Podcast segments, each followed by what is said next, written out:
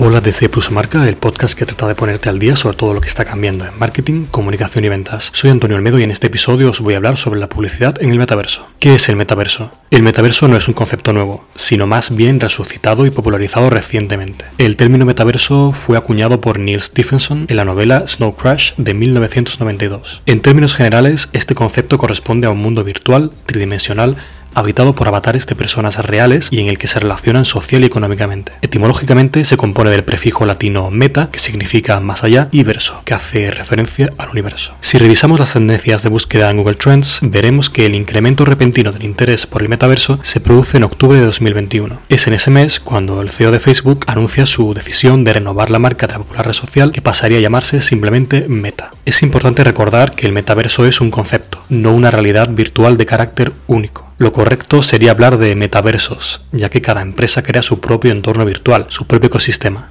Meta de Facebook sería simplemente otro mundo más dentro del creciente conjunto de metaversos, con actores importantes como Decentraland, un mundo virtual, descentralizado y con su propia criptomoneda llamada Mana. ¿Cómo se accede al metaverso? Para entrar en el metaverso solo es necesario un PC o un teléfono inteligente con conexión a Internet. Si queremos tener una experiencia más inmersiva, podremos hacer uso de los siguientes dispositivos. En primer lugar, las gafas o casco de realidad virtual. Son las más populares. Proporcionan una sensación de inmersión visual en el metaverso y Oculus Quest es la marca que vende directamente Meta. En segundo lugar, las gafas de realidad aumentada. Son dispositivos que proyectan el mundo virtual sobre el físico. Aún no se han popularizado, pero Meta ya tiene a punto las suyas. En tercer lugar, los guantes de realidad virtual. Empresas como HPTX ya cuentan con guantes que traducen las sensaciones táctiles del mundo virtual al real. Aún están lejos de llegar al gran público. ¿Cómo se monetiza el metaverso? El sector inmobiliario, los bienes de consumo y la manufactura son las principales industrias que generan dinero en el metaverso. Para llevar a cabo las transacciones se usa tanto el dinero fiduciario como determinadas criptomonedas. Los modelos de negocio son básicamente tres. 1. Vender productos reales en el mundo virtual.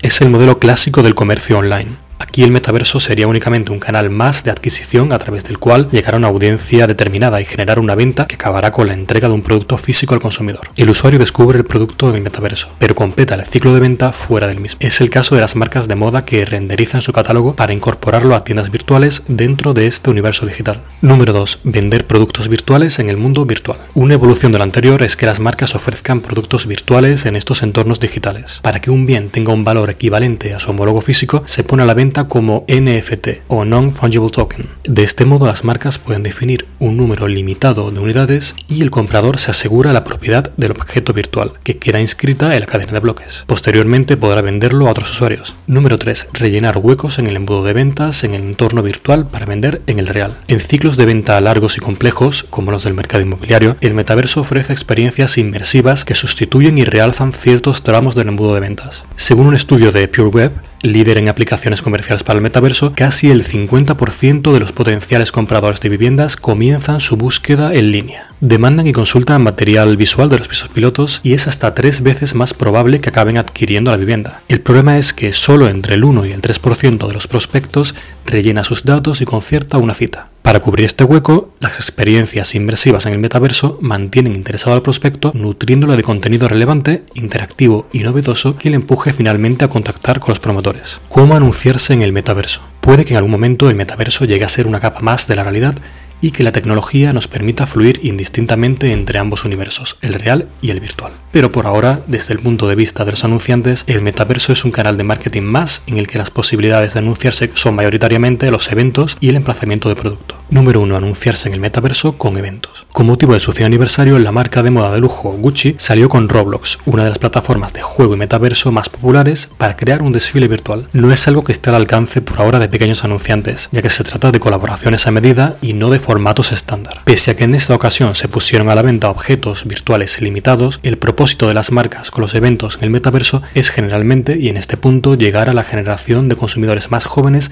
e irles familiarizando con ellas. Número 2. Anunciarse en el metaverso mediante emplazamiento de producto. Análogamente al emplazamiento de producto tradicional, las marcas colocan sus productos en el metaverso integrándolos de la manera más natural posible. Número 3. Anunciarse en el metaverso con emplazamiento de anuncios. Al igual que se hace en el mundo físico, los mundos creados en el metaverso pueden llenarse de publicidad con diversos formatos estáticos y dinámicos. Recorrer una ciudad virtual, alzar la vista y ver un cartel anunciando una marca de refrescos será lo habitual, sobre todo porque permite cierto grado de estandarización, segmentación y automatización respecto a propuestas más a medida y que requieren una mayor inversión. Bitstack, una empresa especializada en publicidad dentro de videojuegos, ofrece a las marcas este tipo de anuncios. Número 4. Anunciarse en el metaverso mediante anuncios inmersivos. Otro modo que tienen las marcas de anunciarse en el metaverso son los anuncios inmersivos que proporcionan una experiencia completa al usuario. Siguiendo con el ejemplo de Roblox, esta plataforma fue elegida por Nike para crear Nikeland, un mundo virtual en el que jugar, explorar y por supuesto comprar artículos exclusivos. Número 5. Anunciarse en el metaverso con NFTs. No toda marca que ponga a la venta NFTs se está anunciando en el metaverso. Para eso es necesario que esos artículos virtuales se pongan a la venta en alguna plataforma de las que componen dicho metaverso. Para los anunciantes